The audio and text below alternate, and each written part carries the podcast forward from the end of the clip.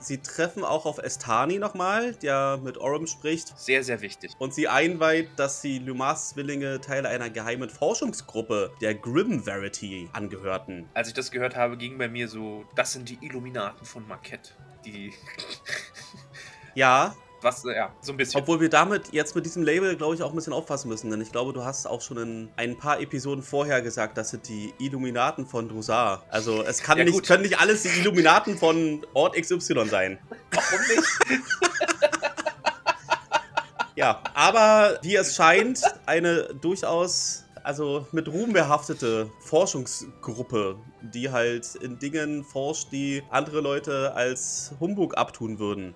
Ja, aber sehr viel mehr erfahren wir auch nicht. Also nochmal wegen der Labelgeschichte, ne? Also hier passt das ja besser, die Illuminaten. Weil die richtigen Illuminaten waren ja auch Wissenschaftler. Mhm, Also die Anfänge zumindest. mhm. Und das Label würde hier besser passen. Dann muss ich halt meine vorherige Aussage etwas zurückziehen. Mhm. Naja, du findest schon noch eine andere Bezeichnung für das Shandaikorum. Absolut.